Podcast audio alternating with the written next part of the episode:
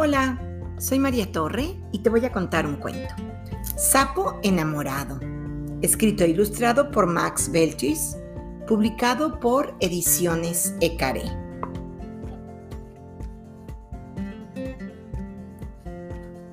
Sapo estaba sentado a la orilla del río. Se sentía raro. No sabía si estaba feliz o triste.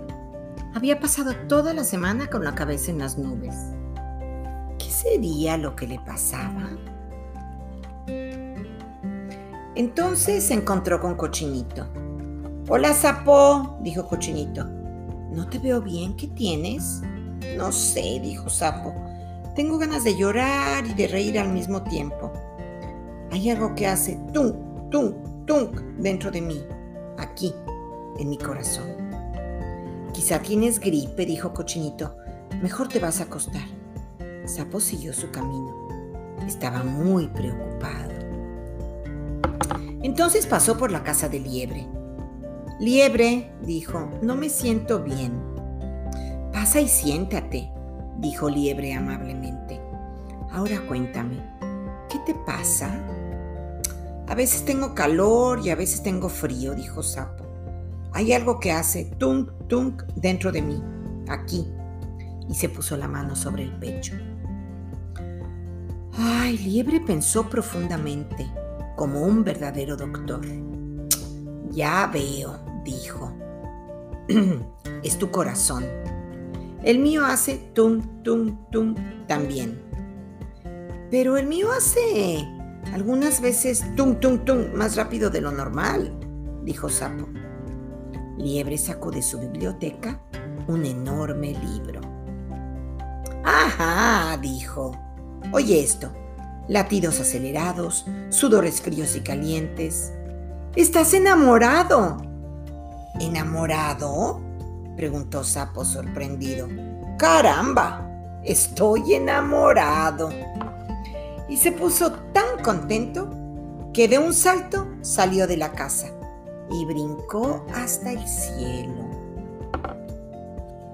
Cochinito se asustó cuando vio a Sapo caer del cielo. ¡Uy! Parece que estás mejor, dijo Cochinito. Estoy mejor. Me siento muy bien, dijo Sapo. Estoy enamorado. ¡Qué buena noticia! ¿Y de quién estás enamorado? preguntó Cochinito. Sapo no había pensado en eso. Ah, ya sé, dijo. Estoy enamorado de la linda y encantadora pata blanca. No puedes, dijo Cochinito. Un sapo no puede enamorarse de una pata. Tú eres verde y ella es blanca. Pero Sapo no se preocupó por eso. Sapo no sabía escribir, pero podía pintar. Cuando regresó a su casa, hizo un hermoso dibujo con rojo y azul y mucho verde, su color favorito. Por la tarde, al oscurecer, salió con su dibujo y llegó a la casa de Pata. Metió el dibujo debajo de la puerta. Su corazón palpitaba de la emoción. Pata se sorprendió mucho cuando encontró el dibujo. ¿Quién me habrá mandado este dibujo tan bonito? preguntó emocionada y lo colgó en la pared. Al día siguiente, Sapo recogió muchas flores silvestres. Se las quería dar a Pata, pero cuando llegó a la casa de Pata, le faltó valor. Dejó las flores frente a la puerta y salió corriendo. Hizo lo mismo día tras día.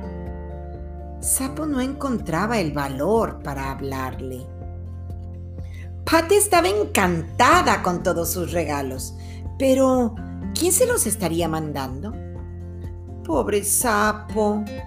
Ya no disfrutaba su comida. Ya no podía dormir. Así siguieron las cosas semana tras semana.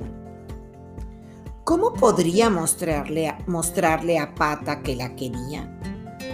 Tengo que hacer algo que nadie más puede hacer, decidió. Romperé el récord mundial de salto. Mi pata querida estará muy sorprendida y entonces me amará también.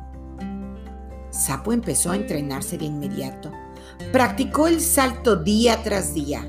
Saltó más y más alto hasta que llegó a las nubes. Ningún otro sapo en el mundo había logrado jamás saltar tan alto. ¿Qué le está pasando a Sapo? preguntó Pata preocupada. Saltar así es peligroso. Puede hacerse daño. Ella tenía razón. Trece minutos después de las dos, un viernes por la tarde, algo pasó. Sapo estaba saltando el salto más alto de la historia, cuando perdió el equilibrio y cayó a tierra. Pata, que pasaba justo en ese momento, lo vio y fue corriendo a ayudarlo. Sapo no podía caminar. Pata lo ayudó con mucho cuidado y lo acompañó a su casa. Lo cuidó con ternura. Ay, Sapo, te has podido matar, dijo. Tienes que ser más cuidadoso. ¿Me gustas tanto? Finalmente, Sapo se armó de valor. Tú también me gustas mucho, querida pata, tartamudeó. Su corazón hacía tung, tung, tung, más rápido que nunca, y su cara se puso verde, muy verde. Desde entonces se han amado tiernamente, un sapo y una pata, verde y blanca. El amor, el amor no conoce fronteras. Y colorín colorado, este cuento se ha acabado.